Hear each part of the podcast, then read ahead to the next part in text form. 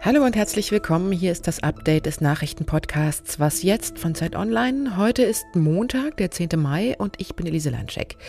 Bei mir geht es heute um die Spitzenkandidaten der Linken und um die Hungersnot in Madagaskar. Redaktionsschluss für diesen Podcast ist 16 Uhr.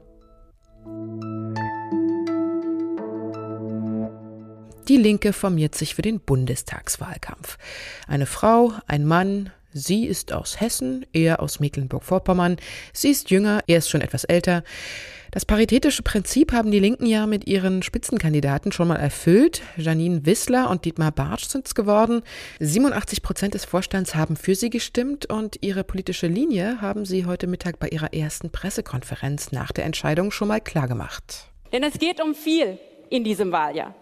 Es geht darum, dass in diesem reichen Land alle in Würde und ohne Armut und Existenzsorgen leben können.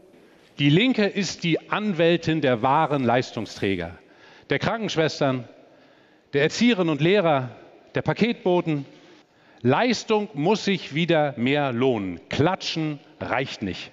Leistung muss sich wieder lohnen. Mit dem Spruch sind auch die Kandidaten von mehreren anderen Parteien ja schon mal angetreten. Jetzt also auch die Linke. Aber schauen wir doch mal kurz genauer auf die beiden Kandidaten. Was macht sie aus und wie unterscheiden sie sich? Dietmar Bartsch ist 63 Jahre alt, war bereits zweimal Spitzenkandidat der Linken bei der Bundestagswahl 2017 zusammen mit seiner damaligen Co-Fraktionschefin Sarah Wagenknecht und 2013 in einem achtköpfigen Spitzenkandidatenteam. Er gilt als erfahrener Parteistratege und als sehr pragmatisch und setzt sich schon lange dafür ein, dass die Linke auch Regierungsverantwortung übernimmt, wenn die Mehrheiten das möglich machen würden. Janine Wissler ist 39, sie ist zum ersten Mal Spitzenkandidatin. Sie wird dem linken Flügel der Partei zugerechnet und hat sich zwar grundsätzlich offen für eine Regierungsbeteiligung ihrer Partei gezeigt, lehnt aber ein Abrücken von linken Positionen wie zum Beispiel dem Nein zu Auslandseinsätzen der Bundeswehr und einem Stopp von Waffenexporten ab. Wisslers Co-Parteichefin Susanne Henning-Welsow hatte heute Morgen im RBB Inforadio zu dem neuen Duo Folgendes gesagt. Insofern, das sind schon zwei, die zusammenpassen und die die Linke äh, nach vorn bringen. Die Linke steht in den Umfragen momentan zwischen 6 und 8 Prozent. Bei der letzten Wahl 2017 hatte sie mit 9,2 Prozent abgeschnitten. it's extremely bad. Famine looms uh, in southern Madagascar as communities witness an almost total disappearance of food. Die Situation in Madagaskar verschlechtert sich extrem und ist nah an einer Hungerkatastrophe. In manchen Kommunen gibt es einfach gar nichts mehr zu essen. Das sagt Amer Daoudi vom Welternährungsprogramm.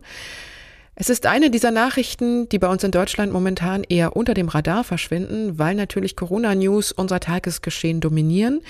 Aber in mehreren afrikanischen Ländern drohen nach Angaben des Welternährungsprogramms dieses Jahr wieder Hungersnöte und Madagaskar ist dabei eins der besonders betroffenen Länder.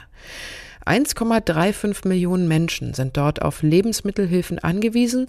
Fast ein Fünftel der Kinder unter fünf Jahren leidet bereits unter akuter Mangelernährung. People have had to resort to desperate survival measures such as eating locusts, uh, raw red cactus fruits or wild leaves. Amir Daoudi vom Welternährungsprogramm sagt hier, viele Menschen im Süden der Insel kämpfen ums Überleben, indem sie Heuschrecken, rohe Kaktusfrüchte oder auch wilde Blätter essen. Mehrere Dürrejahre in Folge haben in Kombination mit Sandstürmen viele Felder unbestellbar gemacht und auch in diesem Jahr hat es bislang nur sehr wenig geregnet und es droht für die Sommermonate wieder eine Rekordhitze. Aber nicht nur in Madagaskar ist die Lage so angespannt. Wegen der anhaltenden Dürre und den wirtschaftlichen Krisen, unter anderem ja auch wegen Corona, droht auch in weiten Teilen von West- und Zentralafrika eine Hungersnot. So warnt die UNO. Hier zu hören waren die Ausschreitungen in der Nacht am Tempelberg in Jerusalem. Dort hatten sich in der Nacht Palästinenser und israelische Sicherheitskräfte heftige Auseinandersetzungen geliefert. Nach Angaben des palästinensischen Roten Halbmonds wurden dabei 270 Menschen verletzt. Mehr als 200 Menschen sind in Krankenhäuser gebracht worden. Die Lage in der Region macht der internationalen Gemeinschaft Sorgen. Die USA haben mitgeteilt, sie bemühen sich jetzt um Deeskalation. Dass Israel jetzt aber wieder aus dem Gazastreifen heraus mit Raketen beschossen werde, das sei inakzeptabel. UN-Generalsekretär Antonio Guterres fordert Israel zu maximaler Zurückhaltung auf und auch die Bundesregierung mahnte alle Seiten zu mehr Augenmaß. Die Arabische Liga will noch heute eine Sondersitzung zu den Zusammenstößen abhalten. Thema des Treffens seien, so Zitat, Angriffe auf Gläubige in Jerusalem. Der türkische Präsident Erdogan bezeichnete Israel angesichts der Zusammenstöße so wörtlich als Terrorstaat. Mehr zu diesem Thema hören Sie morgen früh in der Sendung mit meiner Kollegin Simon Gaul. In mehreren katholischen Kirchen bundesweit finden seit gestern rund 100 sogenannte Segnungsgottesdienste für Liebende statt. Ausdrücklich eingeladen sind dazu auch homosexuelle Paare. Die Initiatoren der Aktion Liebe gewinnt wollen damit auf das Nein des Vatikans zur Segnung homosexueller Paare reagieren. Die Deutsche Bischofskonferenz hat die Idee dann auch sogleich kritisiert. Ihr Vorsitzender Betzing sagte, Segnungsgottesdienste seien nicht als politisches Instrument oder für Protestaktionen geeignet. Ein Pfarrer aus Nordrhein-Westfalen hat darauf in einem Zeitungsartikel erwidert, wir protestieren nicht gegen etwas, sondern wir stellen uns auf die Seite von Menschen, die von der Kirche immer noch etwas erwarten. Was noch?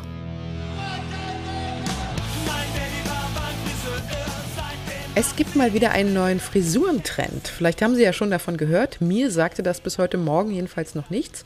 Es ist der Hime.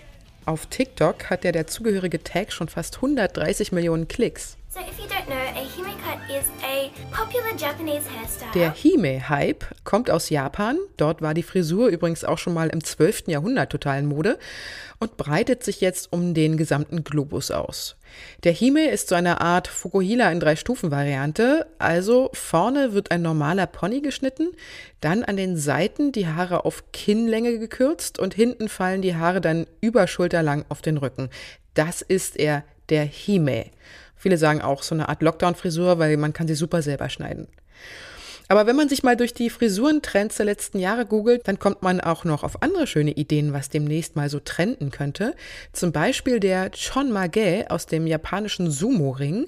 Das ist ein Männerdutt, bei dem aber die Haare oben auf dem Kopf abrasiert werden, wie bei so einer Tonsur. Bei der Frisur Liberty Spikes wird der Pony zu Stacheln, wie bei der Krone der Freiheitsstatue, steil nach oben gegelt. Das war in Varianten auch mal Mitte der 90er total angesagt. Oder am einfachsten ist wahrscheinlich nachzumachen der Shag. Das ist die betont ungeordnete Zottelfrisur auf Kinnlänge. Also aufstehen, schütteln, losgehen, fertig. Easy. Das war's mit Was jetzt für heute. Unsere E-Mail-Adresse lautet wie immer wasjetzt.zeit.de. Tschüss und bis bald, sagt Ihre Elise Landscheck.